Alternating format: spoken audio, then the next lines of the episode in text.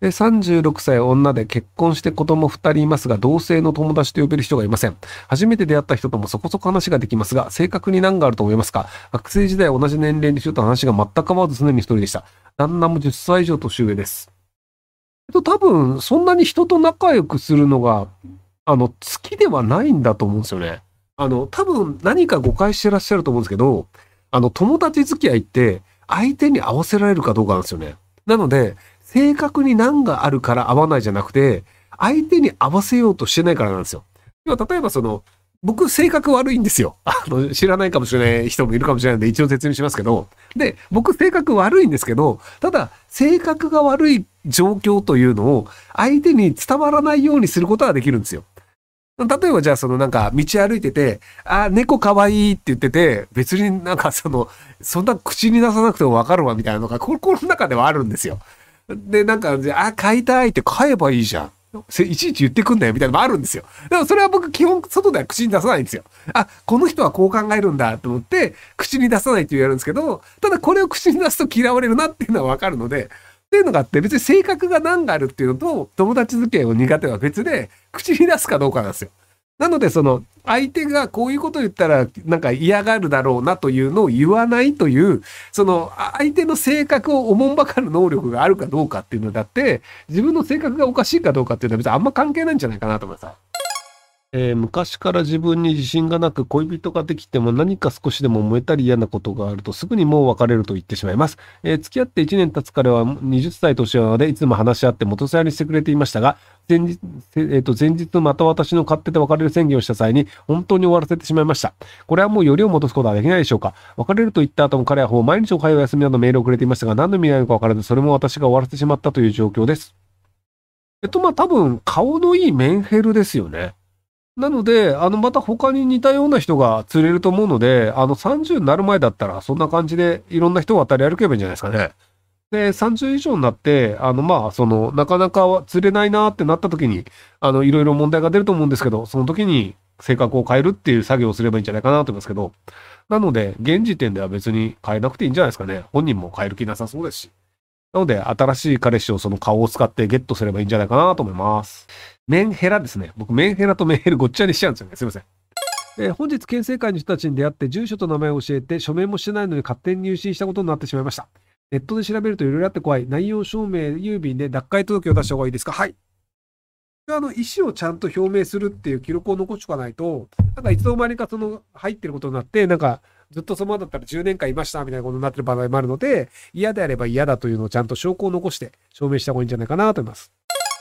えー、人生の闇です。僕は友達が楽しんでる時が一番楽しくして、えー、クラブやショッピングにみんなを連れて行くんですが、友達同士の嫉妬や友達が友達で理不尽な時は優しく人に対応できないことにテンションがダウンになります。この性格を人に期待したいっていう風に変えると、自分自身がわからなくなりそうで悩んでます。えっと、友達の選び方が間違ってると思います。要はそのみんなが連れてってみんなで楽しめるような友達を作ればいいんだと思うんですけど、その嫉妬したり、その理不尽な時に優しくできない友達を友達としてしまってるのは問題だと思います。えー、とですね、あの、金持ちは金持ちとつるみたがるっていうのの理由に、あの、金の問題で揉めないっていうのがあるんですよね。結局その、じゃあ中学高校の仲のいい友達と一人だけめちゃめちゃ金持ちになりましたっていうのがいると、割とそこがたかり始めてて、で、そこで上下関係が生まれてしまって、その、同等の友達として楽しめなくなってしまうっていうのがあるんですよね。なので、その金持ちが金持ちとつるみたがるのって、そのなんか、金持ちが好きなのではなく、そのお金が原因で、その、同等になれないっていう、その人間関係って、友達ってその同等でいたいから友達なんですよ。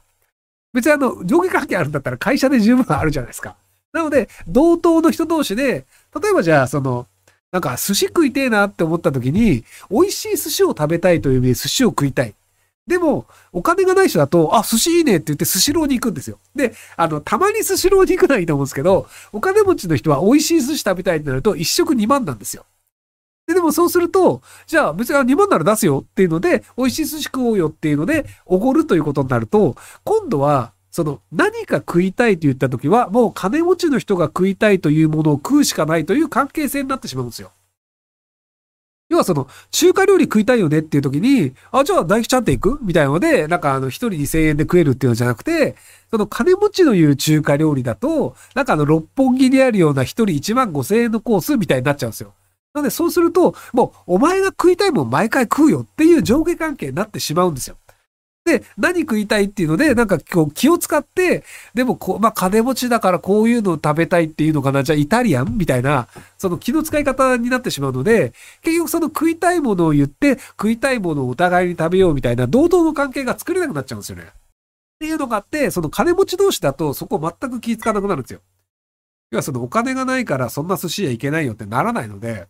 あ、じゃあその、あの、じゃあ、月山市汁行くのはいいよいいよっていうので、じゃあ前回おってもらったから今回俺出すわ、みたいな、同等な関係が続けられるんですよね。なので結果としてその、経済的に同じようなレベルの人とつるみたくなるっていうのがあったりするので、なのでそういうその、気を使わないでいける友達か、もしくは、あの、一切出さないっていう。なので僕はあの、友達と言っても一切出さないっていう。なので、サイゼリア行こうっていうのであれば、サイゼリア行きます。で、あの、別にみんなで割り勘とかだったりするんで、で、そのなんかあの、磯丸水産行きたいってなったら磯丸水産行くし、なんで僕何か食いたいって多分言ったことないんですよね。で、あの、何食いたいって言われた時は寿司食いたいって言っておごらせるっていうのがあるんですけど、なのでその基本的にはその対等にいるためには金を出さないっていうのをやる必要があるんじゃないかなと思うんですけど。なので大体ヒゲさんと飯食う時はヒゲさんにおごらせてますね。いや、その、あのー、まあ、言うなれば、その、死んだ魚目をしてる性格の悪い気持ち悪いおじさんとご飯を食べなければいけないという損害賠償として彼がお金を払ってるんだ、食事代を。なので僕はその汚い面を見ながらご飯を食べるっていう不快な思いをして、ただその分ぐらいの食事代を出せよっていうことで、こうお互いイーブンになるって、そういう関係性ですね。はい。ね、その、ただお金持ちの人がお金を出さなくなってしまうと、あの、友達が作れないっていうのがあるんですよね。要はその、お金持ちだから人がついてきてるというだけで、お金払わないんだったら、お前と別に飯なんか食いたくねえよっていう、その、友達がいると思いきや、実は自分のことを好きなのではなく、単純に、その、自分の持ってるお金に興味があるやつしかいなかったっていう、あの、その、冷たい現実に気づく可能性があるんですよね。なので、その、お金払わんよって言って、普通に暮らせるかと思いきや、誰も友達がいませんでしたっていうパターンもあるので、なので、その、お金持ちがこう、おごらないで対等な友達を作ろうってすると、結構難しい可能性があるんですよね。で、あの、ひよやりさんね、おごらないとね、多分ね、友達誰一人いなくなると思うんですよね。だって、誰も食いたくないでしょ。あんななんか油でなんかテカテカしてる黒いおっさんと。で、あいつデブだからさ、なんかあのね、横にいるとね、呼吸の音がうるさいんですよ。あの、スースー。で、あの、彼でデブすぎて、その、